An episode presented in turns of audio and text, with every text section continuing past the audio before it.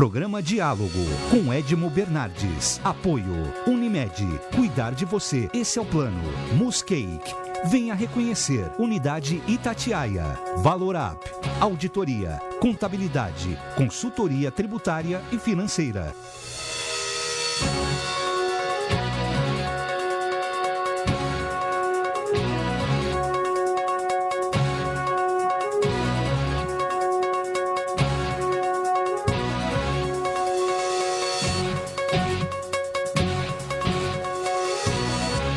Olá, estamos iniciando mais um diálogo. Convidei Ademar José Gevaer, maior especialista em UFO do Brasil e um dos maiores do mundo.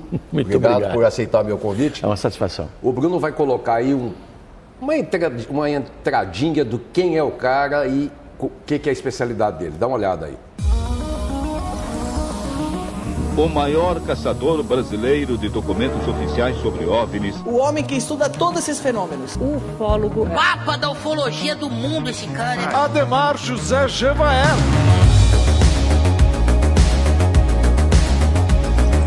Essa inteligência está deixando ali a sua marca. É como se nós e eles fôssemos primos distantes de alguma forma. E eles podem estar aqui entre nós. Sabe, dá vontade de ir chacoalhar aí numa imprensa, alguma coisa assim, e fazer um away. Fala, gente, vocês não estão vendo o que está acontecendo nesse estado? E se está deixando a sua mensagem, é para que ela seja vista, é para que ela seja estudada e, se possível, compreendida por nós, seres humanos.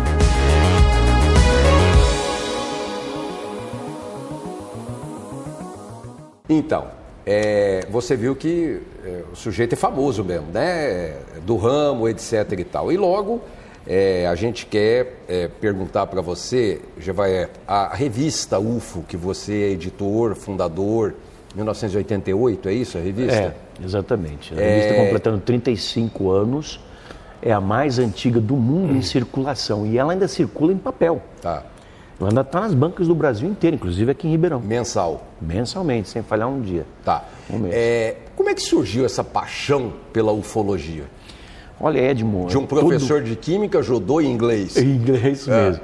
Eu, eu, eu nasci com essa paixão. Ah. É, eu- as pessoas me perguntam, mas será que esse cara toma café da manhã com ET? Ele vai passar o final de semana em Marte? Não, eu tenho uma paixão por esse assunto que vem desde criança.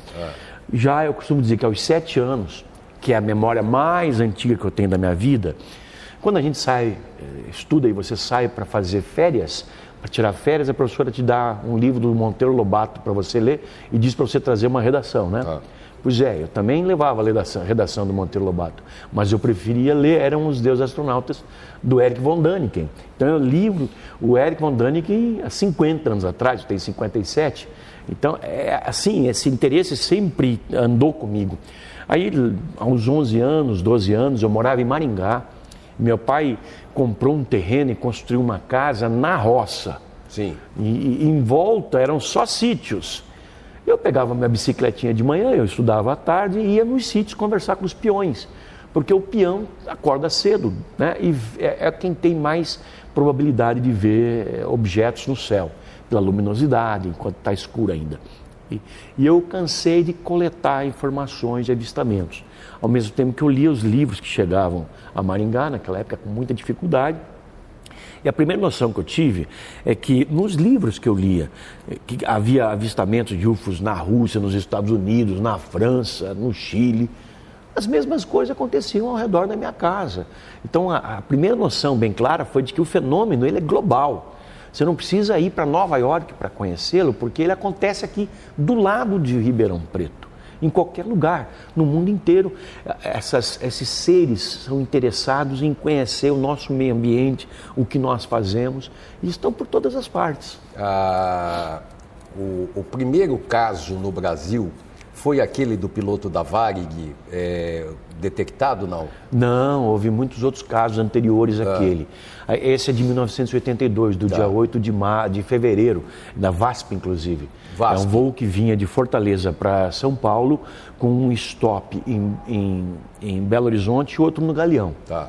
E aí chegando a, é, Na, no oeste de Pernambuco, na altura de Petrolina, começou a seguir, ser seguido por um disco voador. Hum. Eu conheci o comandante, era o Gerson Maciel de Brito, já falecido. Ele tinha 26 mil horas de voo. Tinha sido instrutor da Canadian Airlines e da American Airlines. Portanto, era uma pessoa que sabia realmente o, o que, que é o céu. Né? Agora, esse não é o primeiro caso. Há casos, inclusive, de, se estamos falando de casos aeronáuticos, por exemplo, houve revoada. Não, mas me conta como é que foi a, a narrativa dele. Ah, ele conta que ele estava é, descendo, né, bem norte-sul, na direção de Belo Horizonte, que é onde ele faria o primeiro pouso em Confins, naquela ocasião, perdão, em, naquele outro aeroporto central, não havia Confins ainda eu não me lembro agora o nome do aeroporto, e a partir de Petrolina ele começou a observar à, à esquerda da aeronave, portanto, entre a aeronave e o Oceano Atlântico, um objeto brilhante. E ele pediu confirmação para a torre de controle de Brasília. E a torre de controle, naquela ocasião, naquele momento, não conseguiu detectar o objeto, porque o objeto estava atrás do, do Boeing. Então, a onda de radar, ela pegava. O sonar o Boeing, provavelmente não ultrapassou. Pegava o Boeing, não é. pegava. É. Mais para frente começou a pegar e o próprio Sindacta avisou o piloto: agora nós estamos detectando que tem um tráfego aí que não é conhecido, não tem rota é, registrada Definida. aqui, plano de voo. E aí, então, ele, confortável com a situação de que ele, ele tinha aquilo sendo observado pelo, pelas autoridades aeronáuticas, ele acordou os passageiros, porque era um voo noturno, Edmo. É um voo noturno, mas de sábado para domingo, de domingo para segunda. Ele acordou os passageiros e convidou todos a verem o objeto. Ah. Tinha 150 passageiros a bordo, todo mundo viu, menos dois. O Dom Ivo Lorscheider, que naquela ocasião era o presidente da CNBB. Ele não quis ver? Não quis ver. Ah, ah essa coisa não me interessa. Ah. E o secretário dele, que ele não deixou que o secretário visse. Ah. Então, são só as únicas duas pessoas que não viram. E aí é, eu fiz uma amizade forte com o Brito, frequentei a casa dele, publiquei a história dele na revista UFO. Nossa, isso faz tempo, hein? E acompanhei o encontro que ele fez com um fotógrafo do Rio Grande do Sul, em Porto Alegre. Um fotógrafo fez uma foto de um, de um UFO na mesma noite, na Praia do Cassino, que é a maior praia que existe, é enorme, bem no sul do Rio Grande do Sul, uh, próximo de Pelotas, Rio Grande, em Rio Grande, na verdade. E, e ele me revelou um fato, depois que nós ficamos amigos, ele me revelou o fato de que ele, consciente de que aquilo era uma aeronave, uma espaçonave pilotada por inteligências superiores, ele tentou contato telepático. Ô, oh, louco. É, ele tentou contato, contato telepático. Ele disse que quando ele tentava contato telepático, a nave saía e cortava a frente do avião, sem colocar em risco, em momento algum, a aeronave. É na mesma velocidade, cortava. Ele tentava contato a, a, a nave voltava. Então, isso é algo que não foi o primeiro piloto que fez, nem foi o último. Vários pilotos fazem isso. Várias pessoas tentam. Mas isso. você falou de. É, é houve é, avistamentos anteriores a esse. Sim, Qual é pilotos. O, o primeiro que você. Olha, por exemplo, nos anos 50, imagine você o tempo que isso tem na base aérea de Gravataí, hoje é Canoas, lá em Porto Alegre, na, no, na Grande Porto Alegre, houve um reconhecimento por parte das autoridades aeronáuticas de que o fenômeno é sério, porque houve uma revoada de UFOs e eles eram às vezes perseguidos por jatos da Força Aérea Brasileira. Isso aconteceu em inúmeras circunstâncias. Ontem, na palestra que eu fiz, eu apresentei o caso da Noite Oficial dos UFOs no Brasil, que aconteceu no dia 19 de maio de 1986. Foi algo extraordinário. Hum. Aqui, sobre o Vale do Ribeira, especialmente sobre São José dos Campos, mas é, com uma extensão que chegou a Ribeirão, foi até Goiânia, foi até Brasília e Rio de Janeiro, houve uma revoada de 21 UFOs que tinham 100 metros de diâmetro, eram bolas gigantescas, tudo detectado pelos radares. E sete caças da Força Aérea Brasileira, entre Mirages e F-5E, 1986. Tá. Esses caças foram deflagrados, eles foram enviados mas para a identificação. Nós vamos falar, foram outras vezes também, os caças Muitas. Mirage foram atrás também, mas vamos falar Sim, dessa aí. Esse caso foi extraordinário, porque houve um envolvimento é, militar profundo nesse, nesse processo. E na ocasião, você lembra que a gente estava ainda no finalzinho, nos estertores da ditadura, entre aspas, né, do regime militar. E na ocasião, o, o então brigadeiro, Otávio Moreira Lima, que era o ministro da, da Aeronáutica, uma pasta que não existe mais, ele convocou todos os pilotos, isso ninguém pediu a ele. Ele tomou essa atitude. Ele convocou todos os pilotos, os controladores de voo, seus comandantes, para comporem uma mesa e fazerem uma conferência à imprensa, onde eles puderam responder todas as questões que a imprensa tinha. Ou seja, nada foi acobertado. Mas nessa época já estava bem liberado o negócio? Foi uma surpresa para todos nós, ah. em 1986, que algo como, como, isso acontecesse. Foi uma grande surpresa para nós. Mas isso mostra assim, a, a, que o, os militares da aeronáutica do nosso país sempre trataram o assunto com seriedade. Se você procurar na literatura ufológica, você vai encontrar que a França teria sido o primeiro país a reconhecer os discos voadores, sob o governo de Alain Giscard d'Estaing em 1976. Mas não foi foi o Brasil em 1954, 22 anos inteiros antes da França. Né? Houve, na ocasião, uma reunião na Escola Superior de Guerra no Rio de Janeiro, uh, convocada pelo capitão da aeronáutica na época, João Adil de Oliveira. Ele tinha chegado dos Estados Unidos, onde ele foi se informar sobre discos voadores. E lá, os militares, colegas dele, falaram: olha Adil, não fala desse tema, deixa esse tema quieto. Nós estamos tentando matar esse tema aqui porque é um, é um tema polêmico, conturbador. E ele veio para o Brasil e fez justamente o contrário. Hum. Ele declarou publicamente, diante de uma plateia de imprensa, de militares, da sociedade carioca, informando: eles existem, eles não são da terra, eles têm elevada tecnologia e a responsabilidade da Força Aérea Brasileira é investigá-los. E aí foi o primeiro momento em que a, o Brasil oficialmente se engajou na pesquisa desse fenômeno. Depois houve outros. Você, você é, basicamente foi e é, é consultor para National Geographic, Discovery, History, e são canais internacionais, né? Todos eles são canais, tem no Brasil, Sim. tem as, uh, os canais brasileiros, mas são canais mundiais, né? Sim. Você recebe essas informações do mundo inteiro? Você participa no mundo inteiro dessas atividades desse sim, pessoal? Sim, eu tenho uma networking no planeta. Tá. Eu viajo de 16 a 18 países por ano, fazendo palestras, fazendo reuniões. É, nós estamos num processo avançado de abertura global. O que nós queremos é, é fazer o balde transbordar, hum. entende? Cada gotinha está fazendo com que o balde se encha, essas gotinhas são informações que vão aparecendo e os governos vão absorvendo até não aguentar mais. Nós queremos forçar a barra para que esse balde é, ele, ele exploda e a população venha saber pelos chefes de Estado do planeta que essa situação é real, ela não é preocupante, mas ela é algo que exige atenção. E por que não é preocupante? Não é preocupante porque nós estamos sendo visitados por inúmeras civilizações há muitos anos. E eles nunca tiveram assim uma atitude deliberada de confronto. Ostensividade, né? Não, nunca. Foi sempre algo assim, um convívio. Quando você pacífico. fala em, civilizações, por que não uma só civilização? Porque o universo é repleto de vida. Hum. Né? Assim como a, aqui no planeta Terra nós temos é, países que estão muito avançados, por exemplo, os países escandinavos, a Inglaterra, a Noruega, e países muito atrasados, como alguns europeus, e países no meio do universo também. Existem planetas com civilizações mais avançadas e mais atrasadas. Sendo mais avançadas, ou a partir do estágio que nós estamos, elas têm capacidade de viajar a outros mundos. Né? É o que nós estamos fazendo.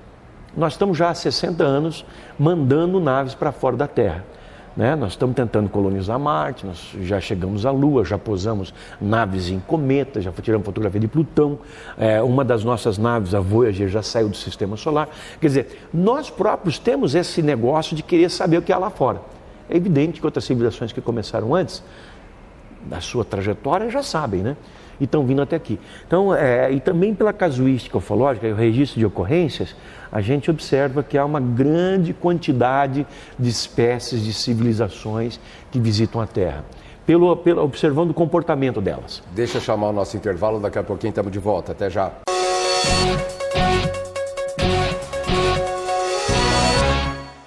Unimed Ribeirão, o plano que abre as portas do hospital mais inovador da região, de um dos centros cirúrgicos mais seguros do país, do centro de cardiologia e neurologia com tecnologia de ponta, que abre as portas de uma UTI com equipe altamente qualificada, de um avançado centro de diagnóstico que abre as portas para uma equipe multidisciplinar, além de uma moderna hotelaria. Unimed Ribeirão, de portas abertas para você e para a saúde da sua família. Hoje eu quero aquela brusqueta de pepperoni.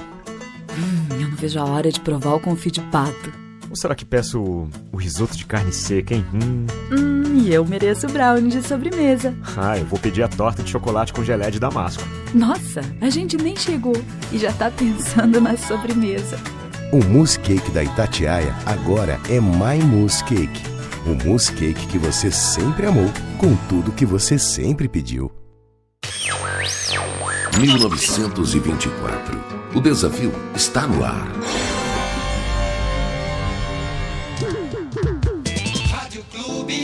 Liderança total. Voltamos a apresentar Apoio Unimed, Muscake, Valor Up. Estamos de volta e uh, não vou nem perguntar se existe de verdade seres é, de outros planetas e, e, naves, etc. Tal, porque seria cair na redundância. Mas no Brasil, uh, todo mundo se pergunta isso e provavelmente o caso mais famoso do Brasil é Varginha. Sim. Provavelmente é o caso no de mundo, Varginha. Edson, no mundo. No mundo? Não é mais famoso porque o, os americanos eles impõem a cultura de Roswell, que é um caso semelhante. Mas é o caso mais importante. Eu defendo isso nas minhas palestras internacionais. Inclusive lá nos Estados Unidos. Acabei de fazer palestra no maior, no maior evento do mundo lá. E eu tabulei, botei uma tabela em que eu coloquei caso Roswell, caso Varginha, que são dois casos de queda com recuperação de tripulantes. No caso Roswell, mortos, no caso Varginha, vivos. E eu coloquei e mostrei, comparando, que o caso Varginha é imensamente superior. Varginha foi em? 1996. 96. A Varginha, o, o, a nave chegou a cair? A nave caiu e foi observada. Isso, as pessoas viram a nave cair, as pessoas viram os, os pedaços da nave. Tem a, a, testemunha de que o exército pegou os pedaços, colocou em cima de um caminhão e levou para a Unicamp, em Campinas. Então há esses detalhes. A pergunta é: se a nave caiu e Varginha não tem um exército, como é que esse exército chegou antes da população lá? O exército ali está a 30 quilômetros em Três Corações. Tá a Escola de Sargento das Armas, que é a maior unidade do Exército para a formação de sargentos da América do Sul. Então, eles foram informados de que havia alguma coisa pelos membros da aeronáutica, porque não havia unidade aeronáutica próxima. Sim. A mais próxima está aqui em Pirassununga, o que é longe. Então foi o Exército que foi incumbido de fazer esse trabalho. E não fez bem feito, agiu com truculência, deixou muitas arestas soltas. Por quê? Porque é, o Exército tentou é, fazer um, um, sufocamento das informações muito a toque de caixa. E enquanto isso acontecia, os ufólogos, porque o Exército não tem essa atribuição, isso é coisa da Força Aérea, que talvez se tivesse dado com um caso, teria oferecido um resultado diferente. Então o Exército não tem esse, esse traquejo. E eles agiram com truculência. O, o general Sérgio Coelho Lima, que era o comandante da ESA, praticamente mandou os repórteres calarem a boca quando faziam perguntas a respeito disso em conferências de imprensa. Agiu assim com muita truculência. E isso sustentou a teoria de que tudo aquilo que estava acontecendo era verdade e que o Exército tinha medo de revelar. É, tinha instruções para não revelar, vindas, vindas de Brasília, até porque houve ali participação de militares americanos em solo brasileiro, numa operação ultra secreta, de alta é, delicadeza, de ser alta segurança, é, altamente é, importante, e, e, e, houve uma, entre aspas, uma espécie de subserviência aos interesses americanos, porque os dois corpos de seres extraterrestres, eles foram capturados vivos após a queda e depois morreram, logo em seguida morreram eles foram levados para os Estados Unidos, assim como parte do material da Mas ele, eles morreram porque foram mortos ou por mortes naturais? Mortes naturais. Ah. eles não ofereceram nenhuma resistência à sua captura. Hum. A primeira criatura foi capturada por volta das 10 e meia da manhã, no bairro Jardim Andere, que é uma área limítrofe de Varginha. Então a nave caiu, eu acredito que eles foram é, atraídos pelas luzes da cidade, foram caminhando até lá e de manhã cedo, lá logo cedinho, seis, seis e meia da manhã, pessoas que passavam por ali para ir trabalhar, coisa assim, já viram os seres e eh, informaram os bombeiros que acharam que eram qualquer tipo de bicho do mato. Ou fantasia, ou é. qualquer outra coisa, sei é, lá. macaco, jogavam é. pedra nas criaturas. Nós temos esses depoimentos, ah. duas, três dúzias de pessoas viram. Ah. Aí chegou o corpo de bombeiros, por volta das dez e meia, junto com uma unidade do Exército. Houve uma conversa ali que foi testemunhada por muita gente e foi decidido que quem faria a captura era o Corpo de Bombeiros, uhum. que fez a captura usando redes de couro e corda, é o mesmo tipo de rede que é usada para capturar Animais. cachorro louco, é, é. cobra que entra na garagem não sei quem, jacaré que cai na piscina de não sei quem. Então pegaram a criatura, a criatura foi levada e colocada numa caixa em cima do caminhão do exército e foi levada para fora da cidade. Isso na, assim, diante dos olhares de dezenas de pessoas. E isso não se sabe para onde levou. No primeiro seres. momento, esse ser foi levado para a Escola de Sargento das Armas e depois para a Unicamp hum. e entregues ao Dr. Fortunato Badam Palhares, que na época era o legista mor do Brasil, né? Hum. O homem mais importante, assim, quando se falava de... Era o cara que tinha identificado a, a, as ossadas do Mengele, Sim. do nazista. E ele, claro, absolutamente nega tudo, né? As pessoas envolvidas que foram denunciadas pelos ufólogos negam. Mas o fato é que isso aí aconteceu e a gente tem muitas provas, muitas testemunhas. E, e de, é, é, de, depois de mortos, esses seres foram para os Estados Unidos. Mas houve também pessoas que tiveram contato físico com esses seres e também morreram.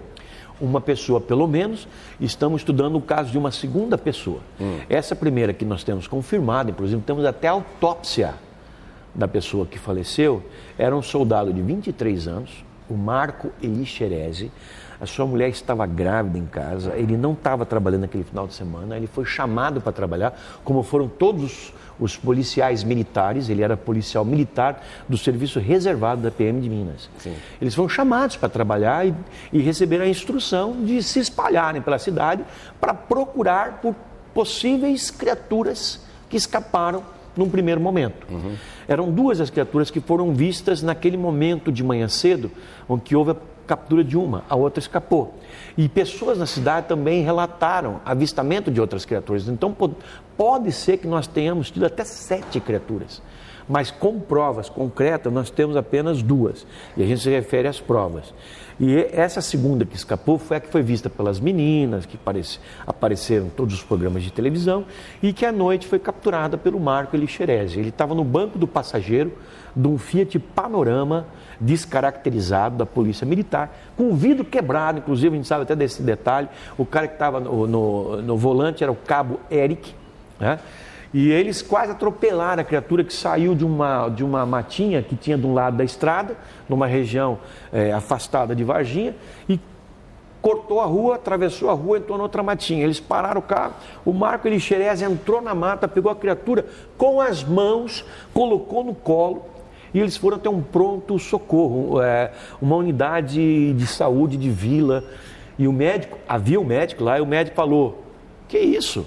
Aqui nós não temos condição nem de lidar com o ser humano, que dirá ah, isso aí que nem gente é, leva-se embora daqui. E eles levaram a criatura para o Hospital Regional do Sul de Minas, no centro de Varginha, na frente de uma praça. Era sábado à noite, janeiro, 10 horas da noite. A população toda está na praça tomando sorvete, comendo pipoca, namorando, cachorro quente, essa coisa toda. Então todo mundo viu aquela movimentação que, que, os, que a polícia militar e o exército tentou abafar. Mas sem chance. Entende? Porque a criatura foi levada é, pelos militares para dentro do hospital. Outros pacientes viram, visitantes viram, enfermeiras, é, faxineiros, outros médicos, inclusive médicos foram chamados. O cara estava ali ou lá atendendo não sei quem, foram chamados para ver aquela criatura. Mas ah, sobre esse, essa pergunta de que é, teve pessoas que morreu que tocaram no, no, no seres. Ele, o Marco Erixerese, 21 dias depois ele faleceu de septicemia, de infecção generalizada pelo corpo, porque o sistema imunológico dele foi desligado. desligado. Então, nós recebemos o bombardeio diário de bactérias que os nossos o nosso organismo, os nossos, eh, os nossos, eh, nosso sistema imunológico debelam facilmente. No caso dele, não. Ele teve um, um probleminha na axila esquerda, foi levado para o hospital, depois ele teve uma inflamação, uma infecção no, no, no, intestino e isso levou ele à morte. E nós entrevistamos os médicos que trataram dele, como o Dr. Lincoln Furtado, que disse que nunca viu uma coisa semelhante àquilo, nunca viu. O, o estado de saúde dele se degenerou rapidamente. Agora, para confirmar ah, que houve um, um conluio, uma atividade, uma conspiração por parte dos militares, o atestado de morte, do, de óbito do rapaz, foi negado à família por um ano. Um ano. O caso aconteceu em janeiro de 1996 e em janeiro de 1997 a imprensa brasileira inteirinha estava lá para cobrar dos militares uma resposta. É, inclusive a revista Isto É, Folha de São Paulo, todo mundo estava lá, Rede Globo, vários programas fantásticos. E só assim, com essa pressão, que a polícia militar soltou o laudo. E aquela questão da falta de cérebro detectada numa pessoa? Ah, bom, isso já é um boato que rolou por aí.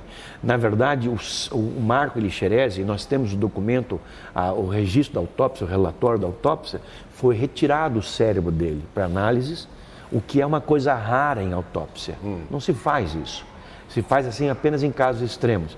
Agora, isso comprova que houve um caso extremo. Sim. Enquanto a polícia fala, não, não aconteceu nada, não aconteceu nada. Agora, por que, que a polícia nega? Por que, que o exército nega tudo isso? Primeiro, o exército nega porque houve, sem dúvida nenhuma, a participação de membros da inteligência norte-americana lá, militares e membros da inteligência. Nós temos isso confirmado. E também é, algumas coisas do caso Varginha foram levadas para os Estados Unidos, o que é uma infração às leis de segurança nacional. Além disso, a polícia militar mandou à morte o Marco Elixerez e seus outros homens, porque não foi dado pelo comando da Polícia Militar de Minas Gerais instrução nenhuma relativa ao grau de periculosidade que haveria na captura ou na proximidade daqueles seres, muito menos luvas ou qualquer proteção cabível. Foram apenas indicados: vão, peguem, capturem e tragam. Então o Marco foi lá, o Marco foi mandado à morte. A Polícia Militar, e eu tenho falado isso em todas as entrevistas que eu dou, deve um pedido de desculpas à família do Marco Elixerese, um pedido de desculpas à cidade de Varginha e à população brasileira.